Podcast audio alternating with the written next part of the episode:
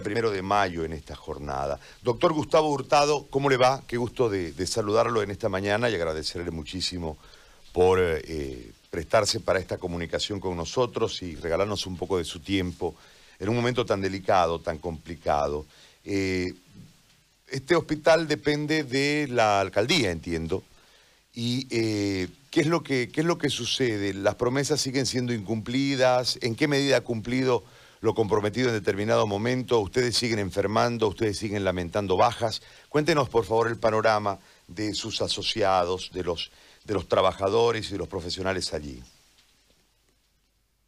Bueno, Gary, te agradezco primeramente por la entrevista y, y de, la, la única forma que podemos llegar a los oídos de nuestras autoridades es justamente eh, haciendo presión. Creo que estamos acostumbrados ya a, a ese tipo de situaciones y es la única forma de poder eh, poder intentar solucionar porque no soluciona nada hasta este momento. Eh, hemos tenido una determinación en nuestro hospital en asamblea eh, con, con, presencia de las autoridades de las federaciones este, departamentales tanto de profesionales como de trabajadores en presencia de la jefatura de dirección de municipios de salud también el, eh, la Secretaría, o perdón, la Dirección de Salud de, la Gobernación a través del doctor Marcelo Río, haciendo conocer, exponiendo nuestra situación como hospital en el cual nos hemos visto atropellados primeramente por nuestras autoridades, ya que en estos tres meses lo que primeramente esperábamos era de tener una cobertura, un apoyo, eh, una protección, ya es una protección que necesitábamos para enfrentar esta pandemia.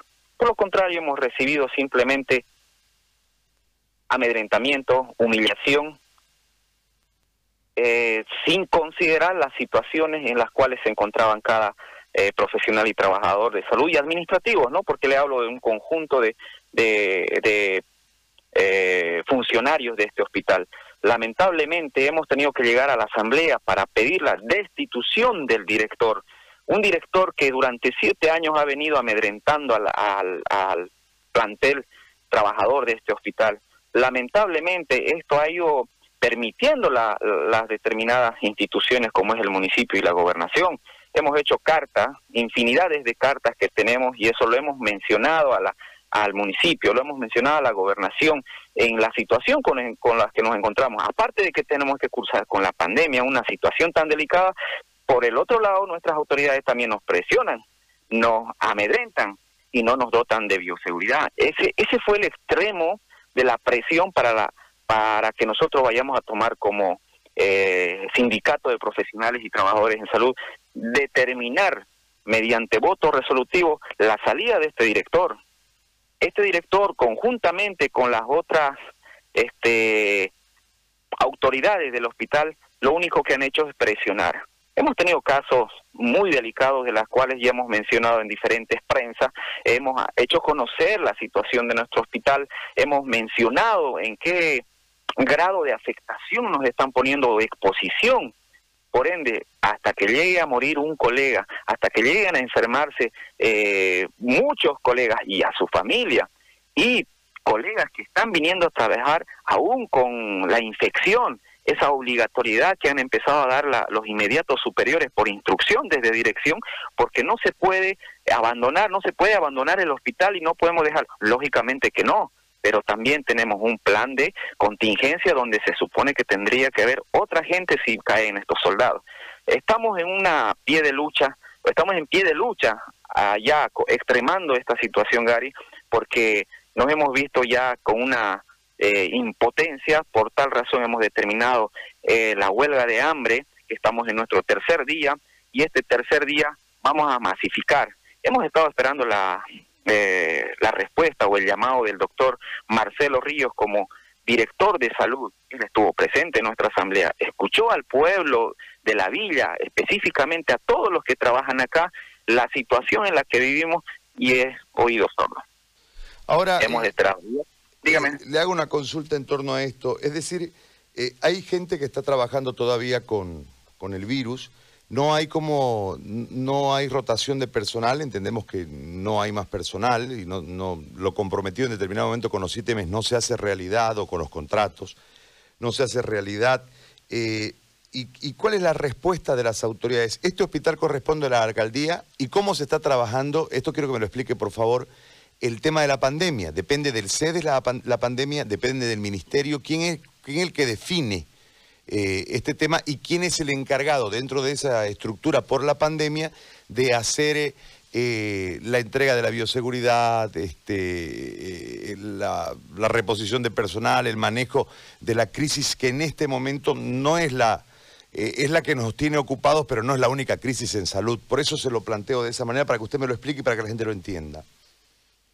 Bueno, dependiendo a su a sus atribuciones y responsabilidades, todo lo que es la planificación, estructuración, equipamiento, eh, eh, entrega de insumos, eh, todos los detalles, como es dependiente de la municipalidad, lógicamente que el, gobierno municipal tendría que estar haciendo el, la entrega de estos, ¿no? Para enfrentar esta pandemia.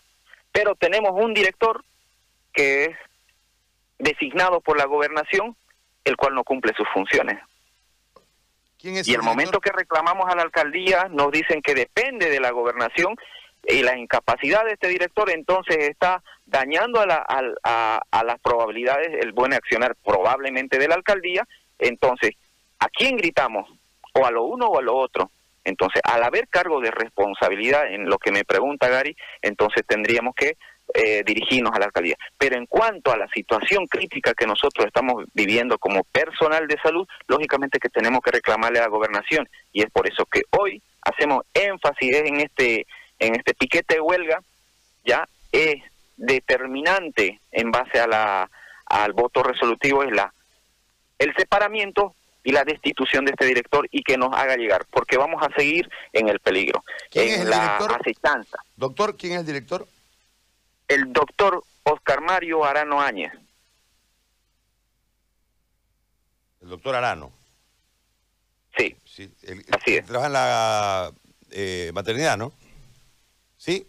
Él era de la maternidad. Sí, sí, sí. Ya. él era de la maternidad. Y lo peor, Gary, te voy, te voy alargando más el tema. Esto no viene de ahora. Estamos hablando de cinco años, eh, él está trabajando siete años en este hospital, hemos hecho infinidad de cartas donde nosotros solicitamos el concurso de mérito a los cargos jerárquicos intermedios y de base, nunca se les pegó la gana como autoridad en llamar a hacer regularizaciones en este hospital. Todo se maneja de manera irregular, Gary, eh, en cuanto a la designación de, de autoridades. Todo es a designación a dedo. Entonces, lamentablemente, esa designación a dedo también están subordinados a uno que los ha colocado. Y eso es lo peor. Y vivir en ese tipo de trabajo, más la presión, en vez de que nos estén cuidando, nos estén apoyando, los inmediatos superiores, claro que hay una persona superior que les maneja también a ellos. Entonces, no hay autonomía de gestión, no hay buena respuesta y el que se lleva la peor parte es la población. Ese es nuestro vivir durante siete años. ¿Cuánto es en este momento la baja? ¿Cuántos, ¿Cuántos menos tienen? ¿Cómo está el tema de la salud de los trabajadores y los profesionales? Por lo menos debemos ir alrededor de unos 120 o 130 personas ya con el contagio con el virus de diferentes grados, unos que han llegado a la terapia intensiva, la terapia intermedia, este, internación y otros en su casa que han ido recuperando. Me imagino porque no, no manejamos estadísticas, no tenemos un equipo de epidemiología que se encargue pues de hacer un seguimiento, no solamente de, de constatar cuántos números de, de infectados tenemos, sino hacer el seguimiento para poder recargar nuevamente esas personas y puedan en su momento dado, ya aptos para volver, puedan eh, este, levantar y, y, eh, reforzar lo que es el hospital. Pero no existe tal cosa seguimos en la misma situación, son tres meses, exigencia tras exigencia en esta pandemia, haciendo saber de que podíamos ir complicándonos y nos vamos a ir seguir complicándonos y esa es la esa es la irresponsabilidad. Entonces, ¿para qué están nuestras autoridades internas para no programar? Si no le cumplen también, como dicen las autoridades propias del hospital, dicen que a nosotros no nos dotan, no nos dan, pero si no le dan entonces, el plan de contingencia es de cuidar. Y si se tienen que cerrar servicios, se cerrarán. ¿Por qué? Porque tampoco vamos a exponer si no tenemos equipos de bioseguridad. No vamos a exponer a, nuestra, a nuestros afiliados, sino vamos a proporcionarle lo que básicamente necesita para, para poder hacer una atención. Doctor, le hago la última pregunta. ¿Estos 120 cuánto representa en porcentaje de menos atención en este momento? Es decir, eh, ¿cuánto, ¿cuánto representa el 20, el 30% de la, de la masa laboral ahí? ¿Cuánto, ¿Cuánto representa en porcentaje?